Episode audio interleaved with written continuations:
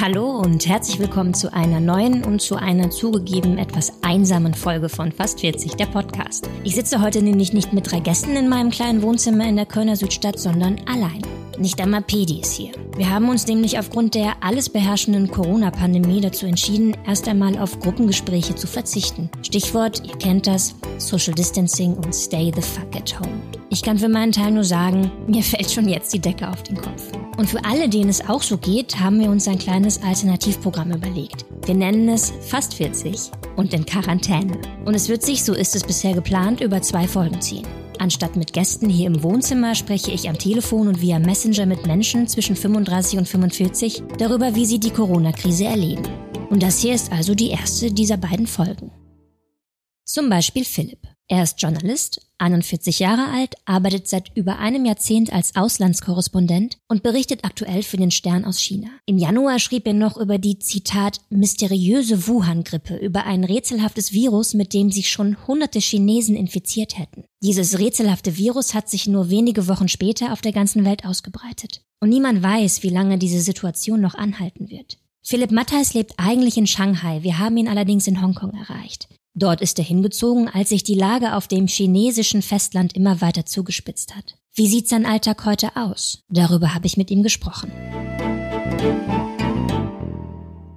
Du, mein Alltag ist eigentlich relativ normal, das sage ich so wie immer. Also ich ähm, stehe auf, ich äh, frühstücke, ich lese ähm, die Nachrichten, ähm, bereite mich vor und schicke dann Textangebote an die Redaktion recherchiere und schreibe. Also das, da mein, mein, sagen wir, mein normaler Arbeitsalltag ist, hat sich eigentlich nicht verändert. Wie muss man sich das in Hongkong gerade vorstellen? Gehen die Menschen dann noch aus oder sind da auch alle Geschäfte geschlossen? Die Restaurants, die Bars, die Cafés?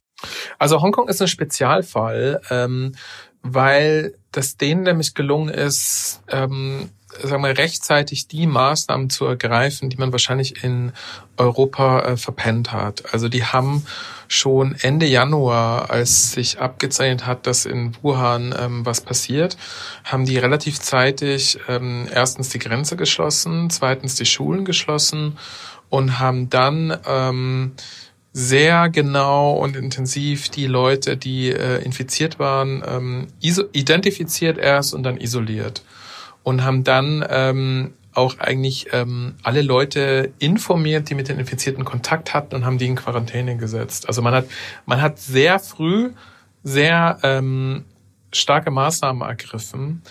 Und jetzt ist das äh, gerade ganz gut, weil, ähm, sagen wir, das öffentliche Leben hier weitergeht. Also man musste nie so weit gehen, irgendwie die ähm, das öffentliche Leben irgendwie komplett stillzulegen. Und wie gehen dann die Menschen im öffentlichen Leben mit äh, der Situation um? Also halten die alle ewig viel Abstand voneinander, wenn die auf der Straße sind oder?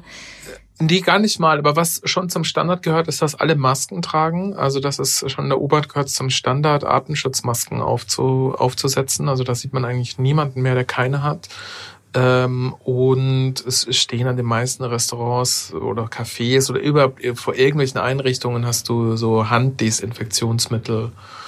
Ähm, und also insgesamt sagt man so, dass die Bevölkerung halt auch sehr diszipliniert und sehr schnell ähm, den Maßnahmen, äh, die so die Regierung empfohlen hat, nachgekommen ist. Und das liegt wohl vor allem daran, dass Hongkong halt schon Erfahrung damit hatte. Also die, die waren 2003 sehr stark von der SARS-Epidemie ähm, betroffen. Das ist immer noch so im kollektiven Gedächtnis. Also jeder Hongkonger, mit dem er darüber redet, ähm, kann da irgendwie eine Geschichte dazu erzählen. Und 2009 kam dann nochmal die Schweinegrippe. Und ich glaube, dass das irgendwie äh, ganz wichtig ist, dass äh, wenn eine Bevölkerung einmal so eine Erfahrung gemacht hat, dann sind die beim zweiten oder dritten Mal also sehr, sehr schnell darin, richtig zu reagieren. Und also ich kenne das, ich kenne das von mir auch so. Also ich, ich merke, ich lese natürlich jetzt sehr viel deutsche Nachrichten und bin mit, rede mit vielen Freunden und so weiter in Deutschland. Ähm, und ich habe da auch festgestellt, dass immer noch so viele das irgendwie so gesagt, ja komm, lass doch mal, ist nicht so schlimm und so weiter.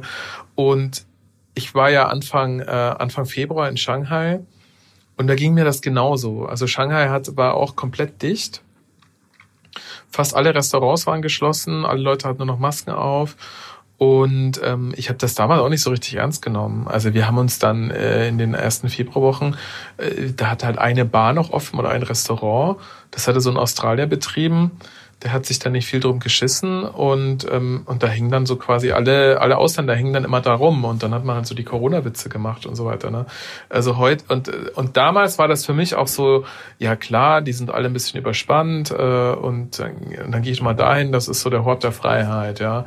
Ähm, mittlerweile muss ich sagen, sehe ich das auch so ein bisschen anders. Und ich, also das ist mir so klar geworden, ich glaube, man muss einmal so diese Erfahrung durchgehen. Das ist so ein, so ein Prozess, äh, so ein Lernprozess auch zu merken, so um was es jetzt da eigentlich genau geht.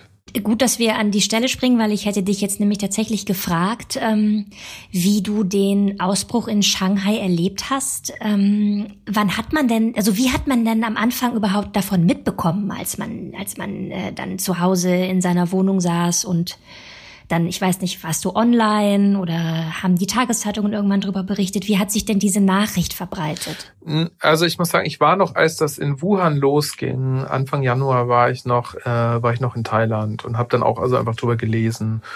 Und ich bin dann halt eben Ende Januar, man muss, man muss dazu wissen, dass, da war halt dieses Frühlingsfest noch dazwischen, was in China immer jedes Jahr eine Riesenzäsur ist, weil in, in dieser einen Woche das Leben wirklich komplett stillsteht. Ja? Also das ist aber jedes Jahr so.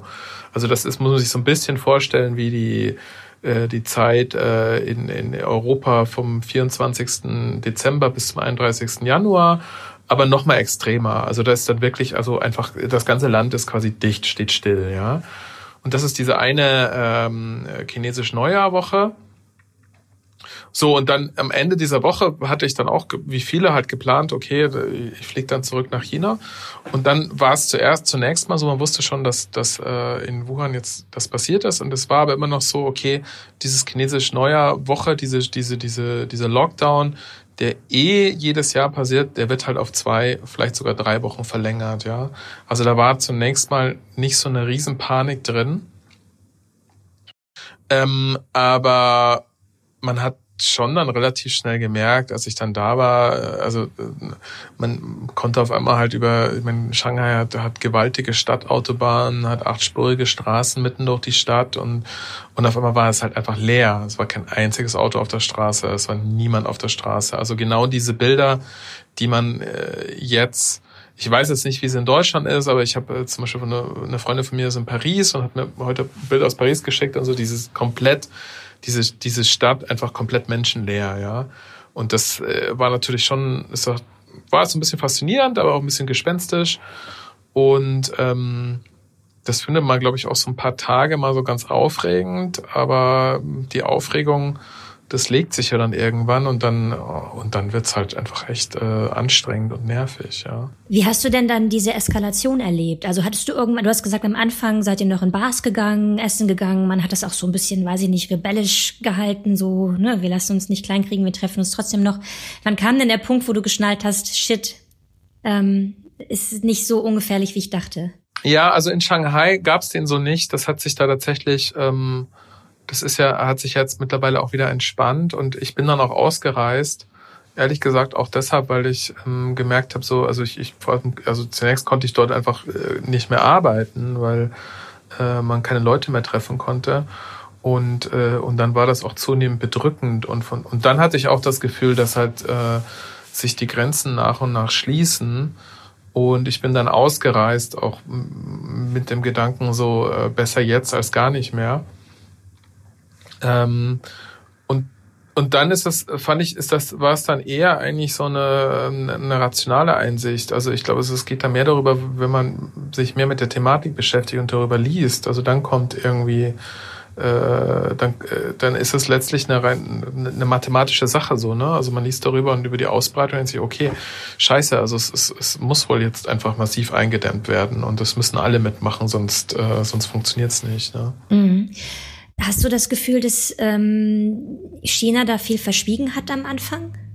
Ja, mit Sicherheit. Also ich meine, da wurden mit Sicherheit in den ersten Wochen wurden massive Fehler gemacht und äh, wurde massiv viel verschwiegen.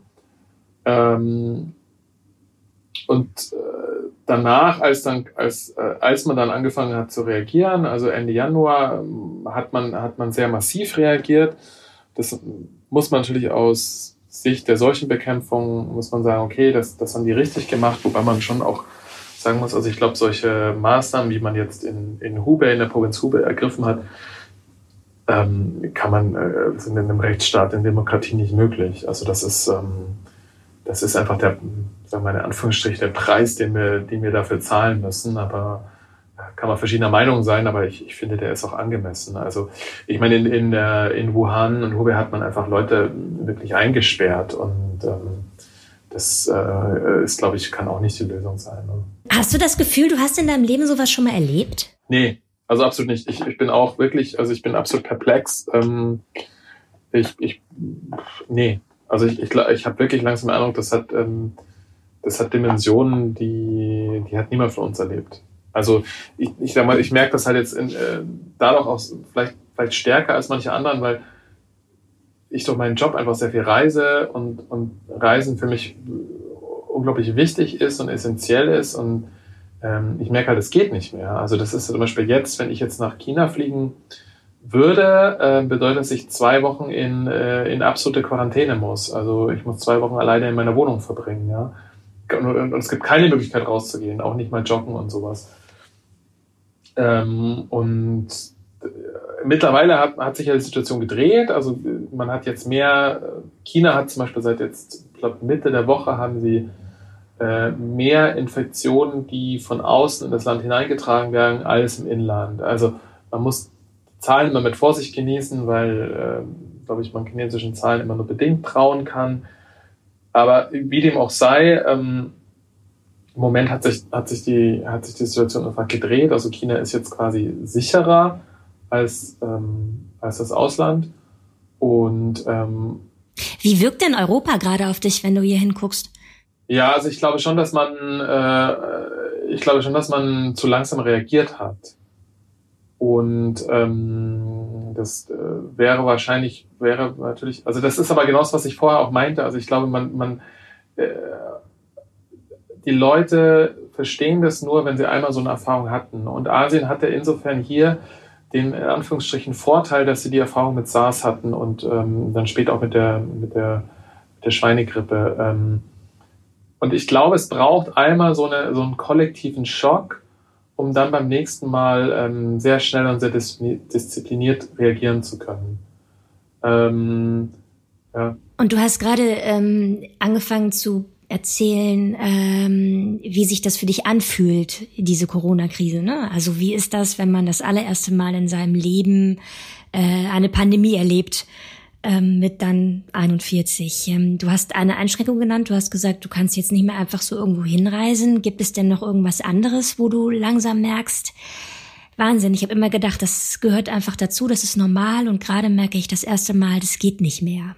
Also jetzt, sagen wir so, meinem persönlichen Alltag merke ich zum Glück, auch weil ich in Hongkong bin, jetzt äh, nicht so viel, weil hier das öffentliche Leben weitgehend normal weitergeht. Aber ich mache mir natürlich sehr viel Gedanken, äh, was äh, einerseits, was das langfristig für Folgen haben wird, ja. Und die, glaube ich, werden massiv sein. Äh, ich frage mich, ob, ähm, ob das nicht geopolitisch viel verschieben wird, weil manche Länder einfach besser aus der Krise rauskommen werden ähm, als andere. Sprich, China macht gerade eine extrem gute äh, Figur, in Anführungsstrichen. Muss man auch mal mit Vorsicht genießen. Man weiß nicht, ob die Zahlen stimmen, man weiß nicht, ob da noch was kommt, aber bisher äh, gibt sich China sozusagen als so, wir sind, wir haben, wir sind durch so, wir haben, wir haben die Krise sozusagen gemeistert, ja, und, und euch anderen steht sie noch bevor. Ähm, und dann ist es einfach halt einfach massiv, wie äh, der Flugverkehr, die Reise, einfach eigentlich letztlich die Globalisierung ähm, zum, zum Erliegen kommt, ja ich meine, alle fahren gerade nach Hause, ja. Also jeder, jeder, der irgendwie kann, fliegt heim. Und ähm, ja, also ich meine, das, das wirft einen natürlich auch nochmal so zurück, so ein bisschen auf die, ich meine, ich lebe jetzt bald seit zehn Jahren im Ausland und natürlich ist auch mein, nicht mein erster, aber irgendwann kommt der Gedanke so, okay, wo, wo fliege ich hin? So, ja, ich fliege nach Hause, ja. Also nach Deutschland oder nach Europa zumindest. Hast du gerade die Sehnsucht, so ein bisschen nach München zu fahren? Zu deiner, deine Familie lebt in München, oder? Ja, genau. Ja, auf jeden Fall, klar. Also ich, also da kann man, äh, ich, ich das ist, glaube ich, so eine Zeit, die man jetzt am besten mit Leuten verbringt, die man, äh, die einem nahestehen, auf jeden Fall. Aber es geht nicht, weil du dann. Also das ging jetzt, oder? das ging jetzt schon noch, aber ich habe halt auch einfach hier äh, einen Beruf, ja, und ähm, den ich auch sehr Klar. gern mag. Ähm, also das wäre jetzt, sagen wir mal so, ich, ich, ich glaube, das wäre jetzt noch zu früh, äh, nach Hause zu fahren, um äh, und das dort auszusitzen. Also das bin ich jetzt auch noch, mag ich meinen Beruf zu gerne und bin einfach auch zu sehr Journalist, um jetzt, es ist natürlich auch, muss, muss man auf der anderen Seite auch sagen, es ist halt, für meinen Beruf ist es gerade, ist es gerade wahnsinnig aufregend. Ich meine, früher hat man sich immer gewünscht, dass man sowas mal miterlebt, ja. Bloß wenn man jetzt so drin ist, dann denkt man sich so, ja, es ist schon interessant, aber ich hätte dann doch ganz gern, dass es in, sagen wir mal, vier Wochen vorbei ist, ja. Ähm, das musst also du nochmal erklären, was, was meinst du mit, man hat sich gewünscht, bei sowas dabei zu sein? Naja, ich meine, das, also man, man hat ja, man fängt ja irgendwo mit dem Beruf auch an, weil man halt, weil man äh, denkt, man, man erlebt irgendwie Geschichte hautnah und kann, und kann von vorderster Front darüber berichten. Ja, das ist ja schon so ein, so ein Journalistentraum irgendwie, ja. Ähm, aber was, also was ich schon auch äh, belastend finde, auch zu deiner Frage vorher nochmal, ähm, niemand von uns weiß, wie lange das dauern wird. Ja? Also wir haben jetzt so ein bisschen das Beispiel China, wo man sieht, okay, nach sag mal sechs bis acht Wochen scheint man doch durch das Gröbste durch zu sein. Aber wir wissen auch nicht, ob es so laufen wird. Ne? Das wäre meine letzte Frage an dich gewesen. Was glaubst du denn, wie das jetzt in den nächsten Wochen weitergeht? Ja, also ich, ich bin da kein Spezialist. Ähm, ich, ich, ich rede halt immer wieder mit Leuten und, und, und kann dann noch verschiedene Meinungen wiedergeben. Also ich habe ich hab mich vor drei Tagen mit einem Epidemiologen unterhalten und der, äh, der hat dann relativ lapidar gesagt, na ja, es gibt halt im Endeffekt nur zwei Möglichkeiten. Das eine ist, ähm, ist ein Impfstoff zu entwickeln und das wird aber mindestens ein Jahr dauern. Und das andere ist halt Immunität. Und äh, Immunität erreicht man halt nur, wenn man sich infiziert, ja. Also äh, und dann ist halt die Frage, also es, man muss sich, glaube ich, schon bewusst machen, so dass das, das Virus geht jetzt nicht einfach weg, indem man vier Wochen daheim sitzt und abwartet, ja. Also das, das, das bleibt erstmal da. Und, ähm, und äh, klar, es geht darum, dass sich, äh, das wurde ja auch in Deutschland, glaube ich, recht gut kommuniziert. Es geht darum, dass die äh, Infektionsrate sich verlangsamt, ähm, damit das Gesundheitssystem nicht überlastet wird. Und ähm, aber man muss sich natürlich auch mal Tatsache ins Auge sehen und sagen, so, okay, äh, also wenn man die Rate verlangsamt, wie lange wird es denn dauern? Ja? Also, also, vier Wochen sind ziemlich sicher zu kurz. Ja? Drei Monate, reicht das? Sechs Monate? Also, das, also der Gedanke macht mir schon Angst. Und ich glaube, den können gerade auch äh, viele Politiker und, und viele Virologen einfach nicht beantworten. Also es es kann halt unter Umständen einfach sehr, sehr lange dauern, ja. Und das ist ähm, also genau. diese Ungewissheit. Und ich glaube, das, das ist eigentlich hat. das Belastendste. Wenn wir jetzt wüssten, in vier Wochen ist das alles vorbei, ja, warum nicht, ja? Dann kann der ganze Planet und wir alle können einmal durchschnaufen und entschleunigen. Ja, dann hat das vielleicht alles auch sein Gutes, aber man stellt sich mal vor, das dauert länger, ne? Also das sind halt schon ähm, das sind ja also massive Kosten auch, äh, ökonomisch sowieso, brauchen wir nicht drüber reden, ja. Ähm, aber auch psychologisch, sozial, ähm, in, in, auf allen Ebenen, ja. Mhm. Ich glaube auch, dass man sich die Auswirkungen ähm, einfach nicht vorstellen kann, weil niemand von uns weiß, wie es ist, wenn man wegen einem Virus ähm, ein halbes Jahr lang länger, wenn man Pech hat, entweder permanent eben diese Sorge hat, dass man davon getroffen wird oder im Zweifel sogar so lange in seinem Leben eingeschränkt ja. wird, nicht wahr? Ja, und man muss sich wahrscheinlich, irgendwann müssen wir uns auch die Frage stellen, ist es das wert, ja? Ist es das wert, ähm, so lange auf, auf unser normales Leben zu verzichten? Ne? Also das sind aber das sind äh, das sind, sind tiefgehende ethische Fragen, die ich nicht beantworten kann und äh, ja. Hm. Wie nimmst du denn so die Diskussion unter deinen Freunden wahr? Hast du das Gefühl, äh, die nehmen das ernst genug oder die sind da zu lax oder die sind zu streng? Also hier in Asien nehmen das die Leute jetzt schon mittlerweile sehr ernst. Ähm, die Asiaten eh. Und also was man schon noch irgendwie sieht hier in Hongkong, man sieht halt, äh, ich würde sagen, also 95 Prozent aller Asiaten haben eine Atemschutzmaske auf, aber nur ungefähr 30, 40 Prozent aller Westler. Also da merkt man schon immer nochmal einen Unterschied. Echt? Ja, das ist schon noch so. Also woher es nun auch immer kommt. Hast du eine auf? Ja, ich habe mal, ich habe, ich setze immer Damm auf, wenn ich, also zum Beispiel in die U-Bahn gehe oder in Shopping Malls. Ähm, und dann auch ehrlich gesagt eher aus Respekt vor den anderen Leuten. Also ich, ich glaube jetzt nicht, ähm, dass eine Maske so wahnsinnig viel schützt. Aber ich, äh, ich, ich mache das halt, äh, damit jetzt, keine Ahnung, damit ich jetzt da keinen, keinen Leuten in der U-Bahn Angst mache. So. Ähm, also ich habe so ein bisschen eine Proforma-Maske immer dabei. Also sagen wir mal so, das, aber die Maske, glaube ich, ist das eine spezielle Diskussion. Das geht einfach darum, was hilft eine Maske oder ist das vielleicht eher eine Illusion von, von Kontrolle, dass man doch irgendwas tun kann. Ähm, aber insgesamt habe ich, also hier habe ich auch, dass die Leute das äh, schon, schon sehr, sehr ernst nehmen. Das war Philipp Mattheis, China-Korrespondent des Magazins Stern aus Hongkong. Und nun zu einem anderen Thema. Die Situation von Ärztinnen und Ärzten in Deutschland. Elena Leineweber ist Gynäkologin und sie ist zugegeben erst 31 Jahre alt. Wir wollten aber trotzdem unbedingt für fast 40 mit ihr sprechen und machen hier jetzt einfach mal eine rühmliche Ausnahme. Elena arbeitet nämlich zur Hälfte in einer Klinik in Hamburg und zur anderen Hälfte in Lippstadt in einer gynäkologischen Praxis. Und außerdem klärt sie als Dr. Ela auf YouTube und Instagram inzwischen mehrere tausende Follower über gynäkologische Themen auf. Die Menstruation zum Beispiel, Schwangerschaft oder Kinderwunsch. Und aktuell spielt auch das Coronavirus immer häufiger eine Rolle. Einer ihrer Beiträge über einen Notdienst in einem Krankenhaus zu Zeiten der Corona-Pandemie hat besonders viele Reaktionen hervorgerufen. Wie es dazu kam, hat sie uns am Telefon erzählt. Wie erlebst du denn die äh, Corona-Pandemie in deinem Alltag? Also es ist so, wenn man in der Praxis niedergelassen ist und ähm, auch wenn man in einer gynäkologischen Praxis arbeitet, dann muss man von Zeit zu Zeit immer solche allgemeinärztlichen Notdienste machen ähm, und sitzt dann als Ärztin in einer Notfallpraxis.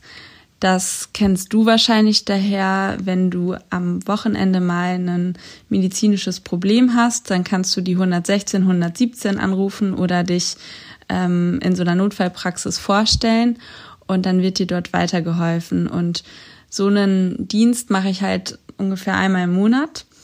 Ähm, das musste ich auch letzte Woche machen. Und dort hatte ich eigentlich so das erste Mal extremen Kontakt ähm, mit den Patienten, die sich mit dem Thema Corona beschäftigen oder vielleicht sogar sich damit angesteckt haben. Und wie war das?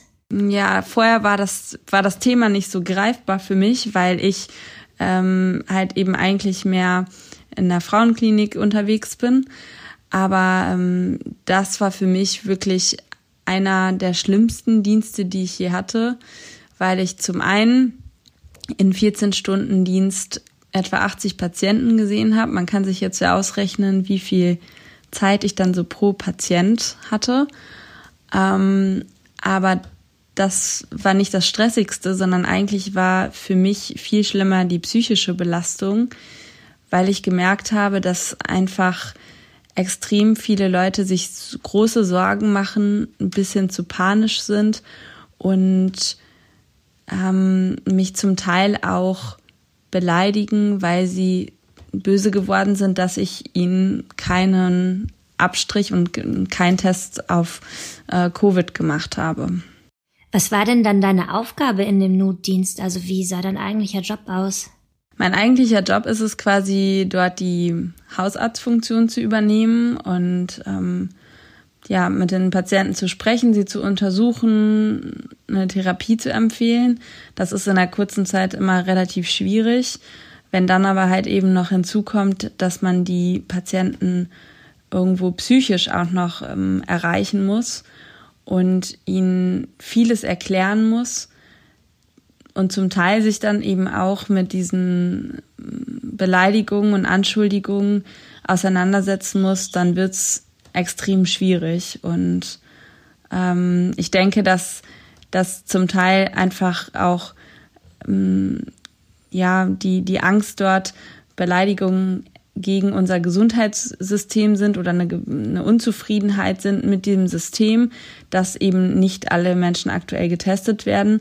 Aber ich als Ärztin stehe dann halt eben stellvertretend ähm, für, für das System. Du schreibst, die Menschen haben zu dir, also man muss anders, man muss vielleicht ähm, kurz berichten, du hast ein Instagram-Post veröffentlicht auf deinem Kanal, der für relativ viel ähm, Wirbel gesorgt hat. Du hast dafür sehr viel Aufmerksamkeit bekommen und du erzählst da unter anderem, dass die Menschen dich angepöbelt haben, dass du doch deine Schutzausrüstung ablegen sollst, wenn du keine Angst vor Corona hast. Was sagt man denn dann als Arzt oder als Ärztin in deinem Fall?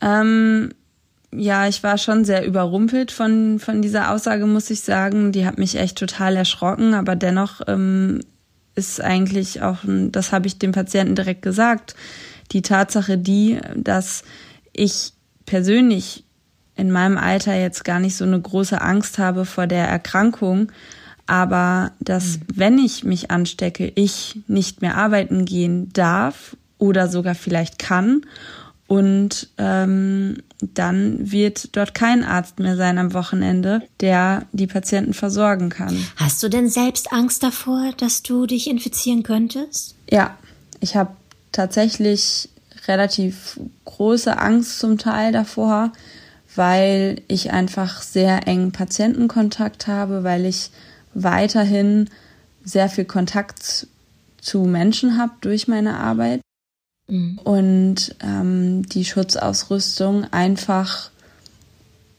nicht ausreichend vorhanden ist. Ich habe meine Schutzausrüstung, aber die müsste theoretisch sehr viel häufiger gewechselt werden, als ich sie tatsächlich wechsle. Und das kann ich nicht tun, weil nicht genug Nachschub da ist. Mhm. Ähm, ich denke, es ist besser, irgendwas zu tragen, als gar nichts zu tragen. Aber ja, man zumindest das, was man hört, ist, dass das eigentlich nicht ausreicht und dass man diese Masken, die haben eine gewisse Halbwertszeit sozusagen und die kann man nicht endlos immer wieder tragen. Kann man da nicht mehr Unterstützung fordern? Vom, vom Gesundheitsministerium, von, ich weiß nicht, von wann, wen wendet man sich denn da als, als Ärztin, als Arzt? Letzten Endes ähm, wissen, weiß die Politik und auch die Gesundheit, das Gesundheitsministerium weiß über diese Zustände Bescheid und mhm. ähm, auch vor Tagen wurden da schon viele Versprechungen gemacht, dass da jetzt ordentlich Nachschub kommt. Ähm, de facto ist davon aktuell noch nichts zu sehen, weder in der Klinik noch in der Praxis ähm, so dass es ähm, ja für mich erstmal weiter heißt, dass ich weiter darauf hoffe. Aber ich denke, ähm, dass das Problem tatsächlich auch einfach darin liegt, dass die Produktion nicht dahinterherkommt. Die Produktion ist auch nicht darauf vorbereitet gewesen, dass sozusagen von heute auf morgen die ganze Welt massenhaft Atemschutzmasken braucht. Wenn man jetzt sich wie du so gut im, im Gesundheitsbereich auskennt, ähm, wie überrascht warst du von dem Ausbruch dieser Epidemie? Also wie hast du das erlebt, als das plötzlich losgegangen ist? Also wie schon gerade eben so ein bisschen erzählt, kam es dann doch relativ überraschend äh, für mich, ähm, wie nah dann doch ähm, die ganze Geschichte bei uns ist. Und ich denke, als wir alle in den Medien gesehen haben, dass es wieder eine neue ähm, Epidemie in China gibt, haben wir alle gedacht, gut, China, das ist weit weg, das gab es da irgendwie schon häufiger, das wird erst gar nicht zu uns kommen.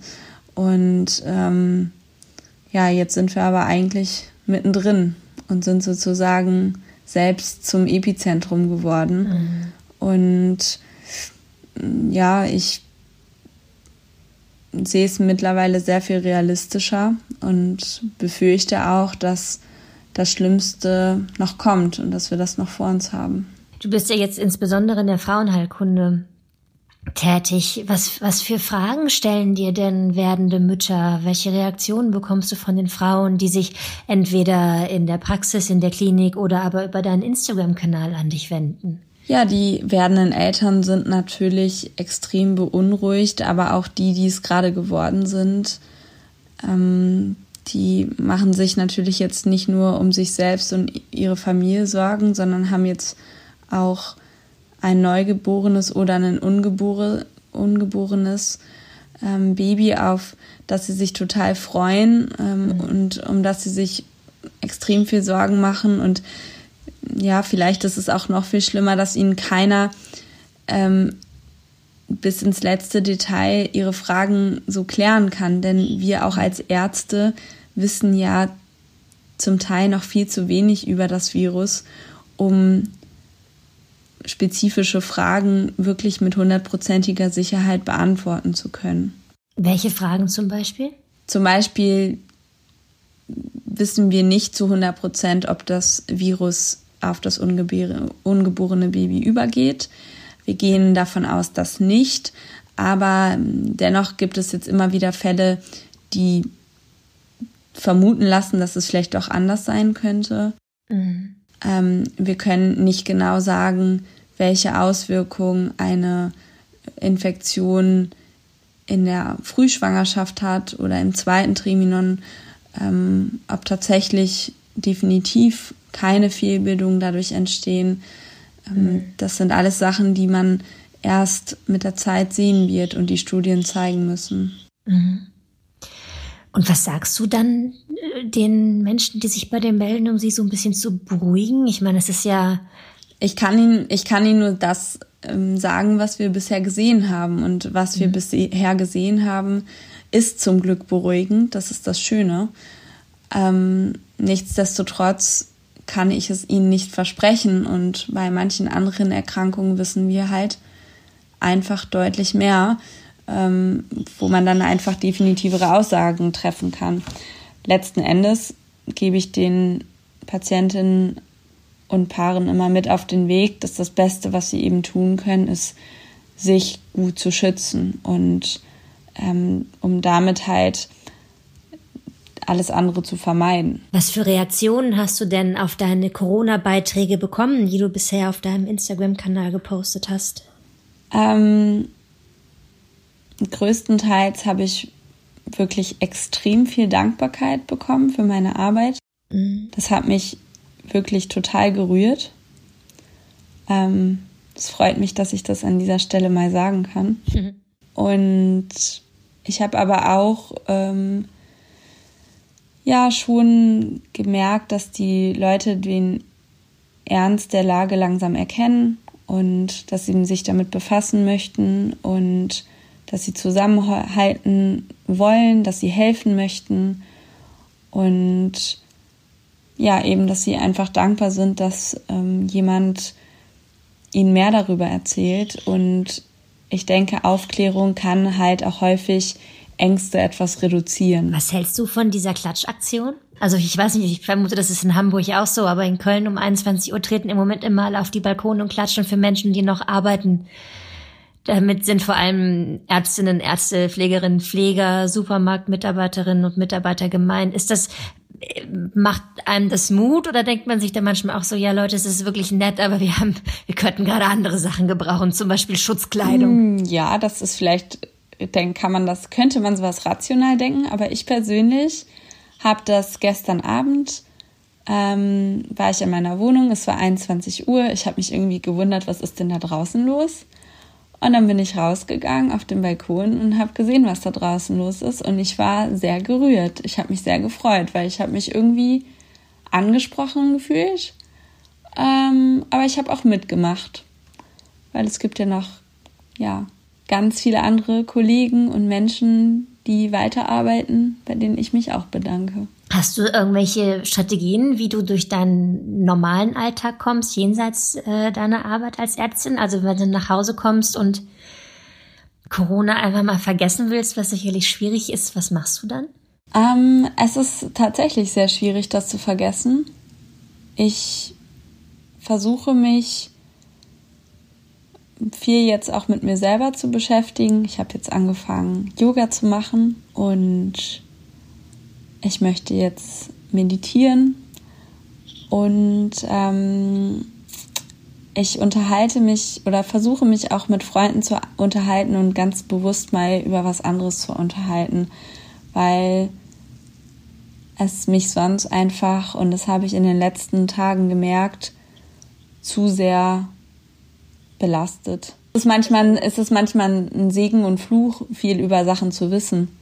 Und es ist auch nicht immer schön, Sachen wirklich realistisch einschätzen zu können. Und ähm, manchmal mache ich mir dann eben auch Sorgen und das ist anstrengend und ähm Du bist ja sogar, wenn ich das fragen darf oder wenn du das erzählen magst, getestet worden auf Corona, richtig? Ja, ich wurde getestet, weil meine Schutzausrüstung, wie ich es vorhin schon gesagt habe, nicht regelmäßig gewechselt worden ist. Ich einige Tage nach diesem Dienst selbst krank geworden bin.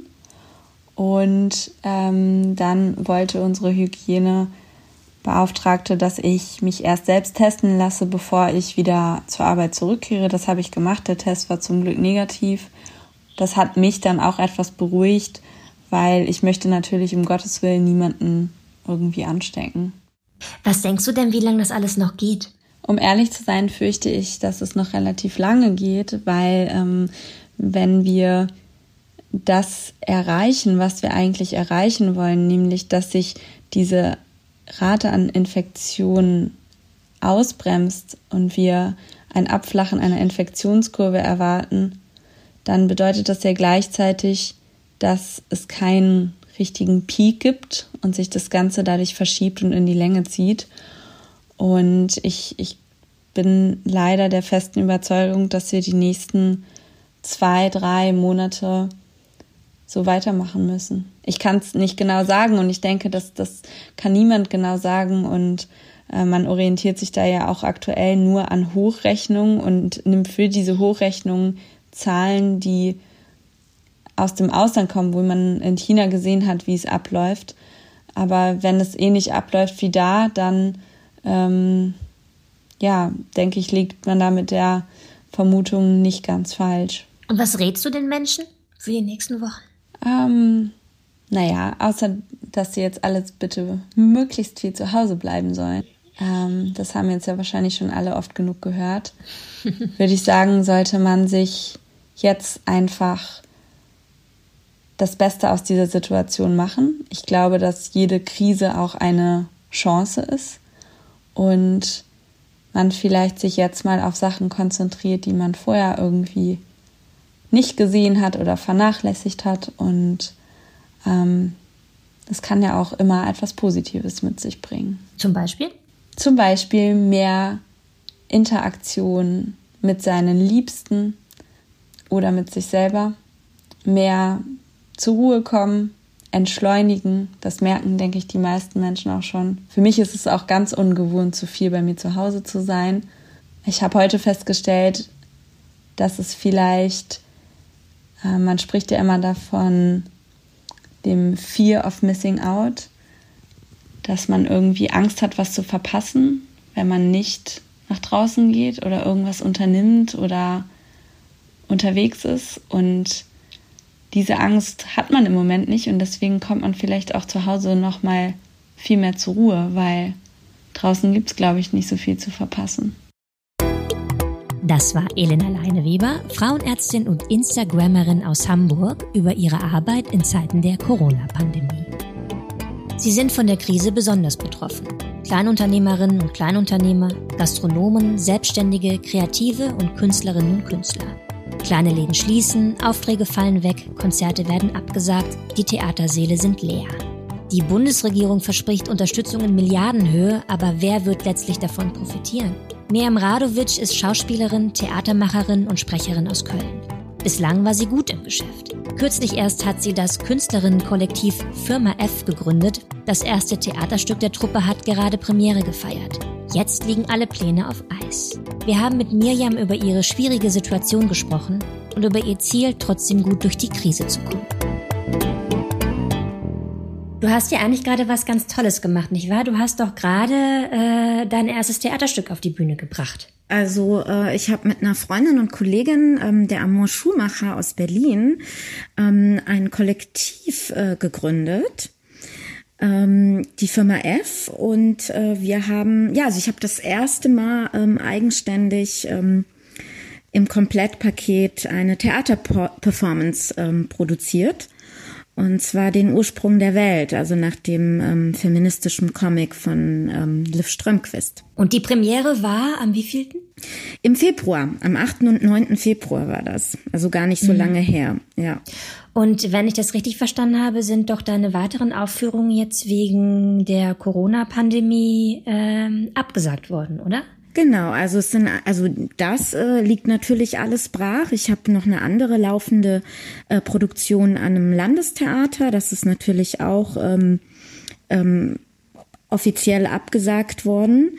Aber also was jetzt mein eigenes Projekt angeht oder unser eigenes Projekt, ja, also es liegt alles brach. Ne? Also ähm, ich, ja, also wir waren gerade dabei, so richtig durchzustarten. Ne? Wir haben noch auf einem Festival, auf dem Frau Festival hier in Köln zum Weltfrauentag gespielt und zwar gerade irgendwie so sollte gerade so was losgehen und ähm, wir wollten ähm, ja auch neue Spielorte generieren, aber klar, also an wen kann man sich jetzt wenden, wenn alle nur schauen, dass sie irgendwie ähm, Schadensbegrenzung machen und ähm, im Chaos äh, versinken, mhm. ja.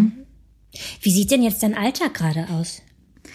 Naja, also mir wurde ja, ich habe ja viele Spielplätze, auf denen ich so unterwegs bin. Ich arbeite auch, ja, ich finde das nie so schön, wenn es Baustellen heißt.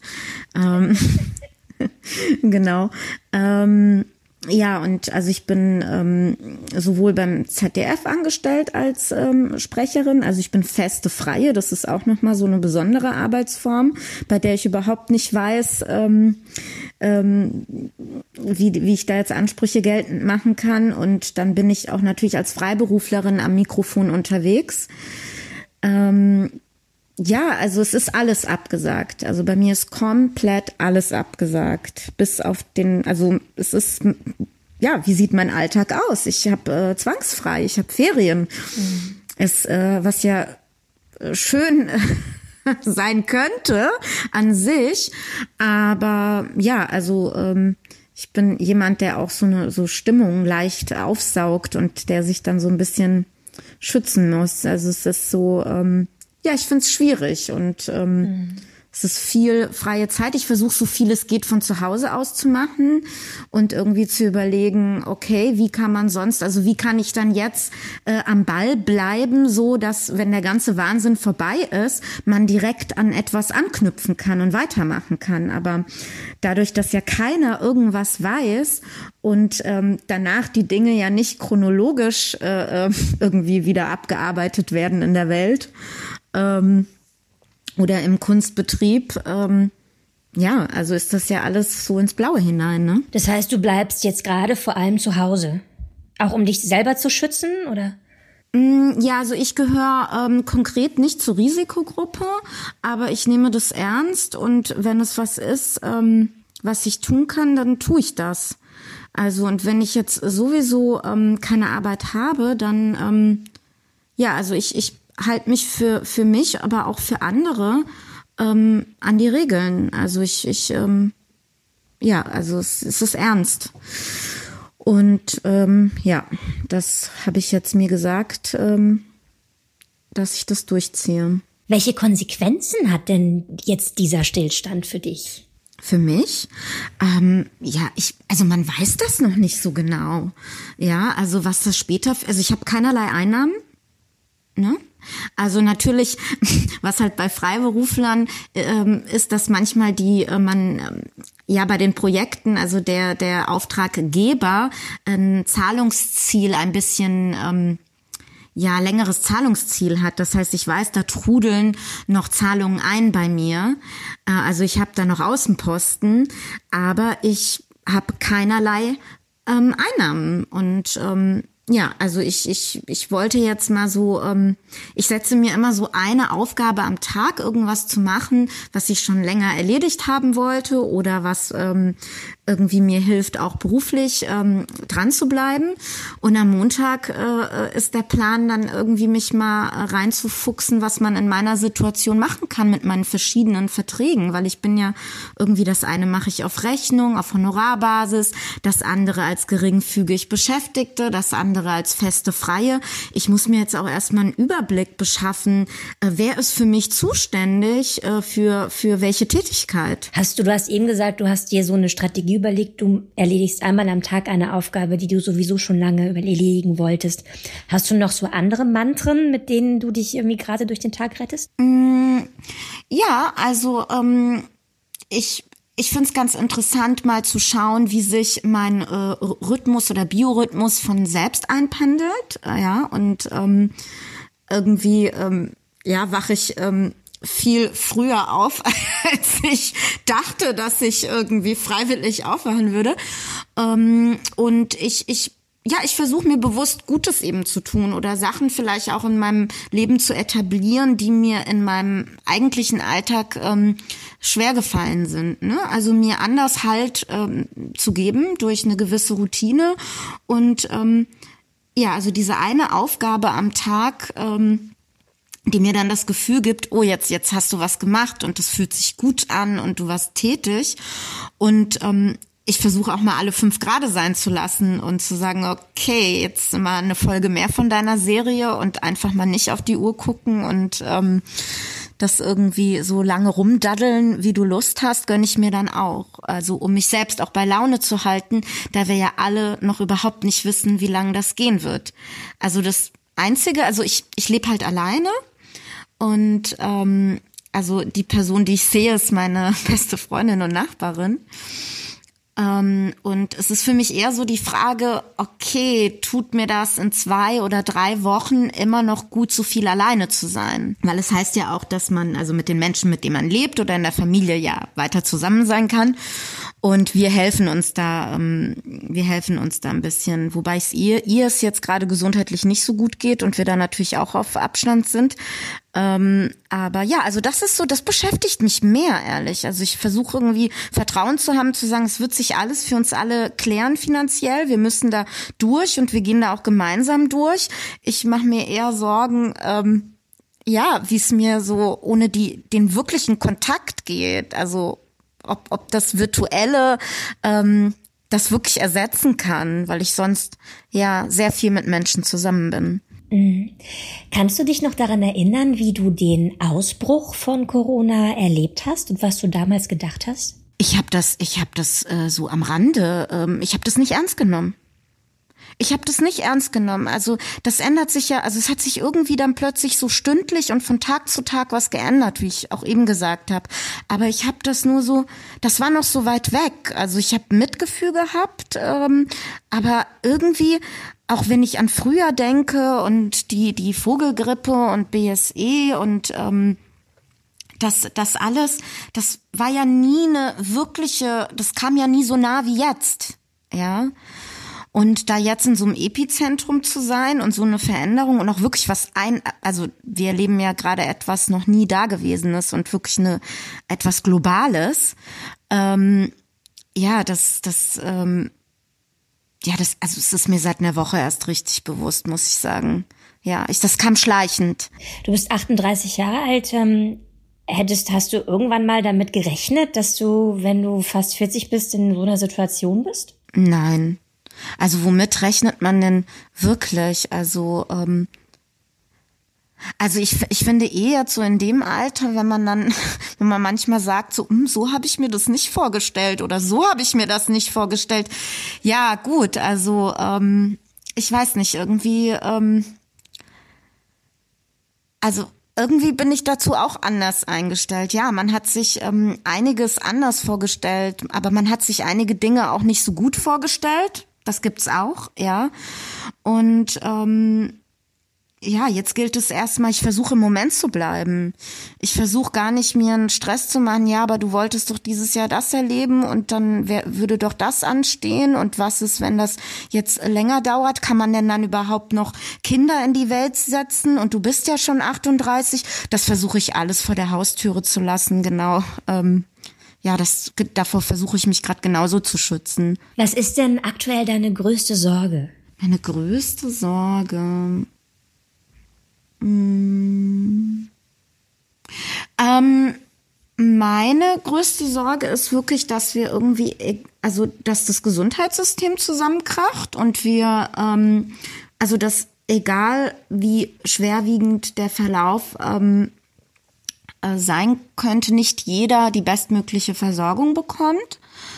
Ähm, konkret für mich äh, sind natürlich ähm, meine Eltern und Freunde, die zur Risiko, äh, Risikogruppe gehören. Darum sorge ich mich. Und ich habe auch Sorge, ähm, also ich möchte niemanden anstecken. Also es würde mich auch belasten, wenn ich wüsste, ich hätte jemanden infiziert. Ne? Und ähm, ja, also dass die Welt nicht mehr die gleiche sein wird und ähm, so weiter. Aber klar wird sie so oder so nicht, glaube ich. Aber ich sehe auch viele Sachen als eine Chance.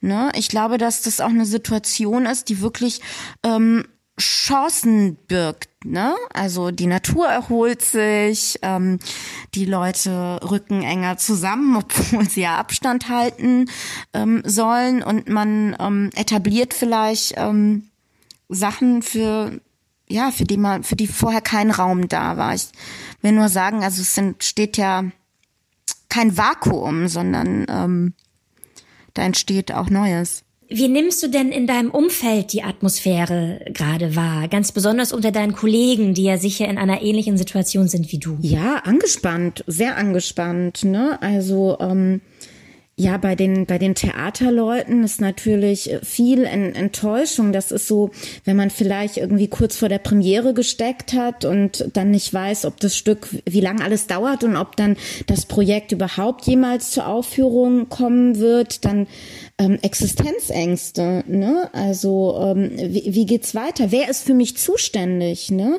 Es gibt, ähm, wenn man künstlerisch arbeitet, auch so viele Beschäftigungsformen. Ne? Also wer kommt jetzt dafür auf? Also wie bei mir. Ich habe ja ähm, also wirklich ähm, verschiedene Vertragsformen oder oder Arbeitsformen. Ich weiß nicht, wie ich das nennen soll, aber ja, und es ist auch immer ja emotional auch schwierig, ne, wenn man so viel reingegeben hat in was und dann dann oder oder jetzt raus damit will und ähm, gesehen werden will und das ist jetzt ähm, nicht möglich. Und ähm, ich habe auch viele Freunde, die selbstständig äh, sind, die ähm, dann auch wirklich Angst haben, ihren Laden ähm, schließen zu müssen oder ihr ähm, ja, also das alles nicht mehr aufrechterhalten äh, zu können, das ist schon ähm, sehr schwierig. Was schätzt du, wie lange das jetzt noch so geht? Ich habe keine Ahnung, wenn ich das wüsste, aber also ich glaube schon ein paar Wochen.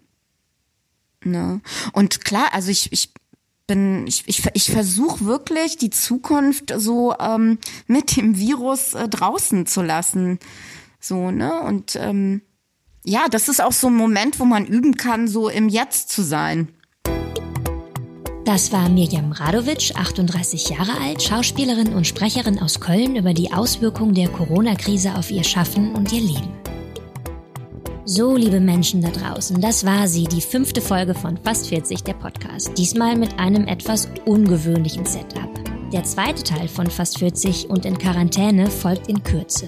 Und wir halten euch natürlich auf dem Laufenden auf Twitter, Instagram und auf Facebook, wie wir weitermachen. Vielen Dank fürs Zuhören, bleibt bloß gesund und bis ganz bald.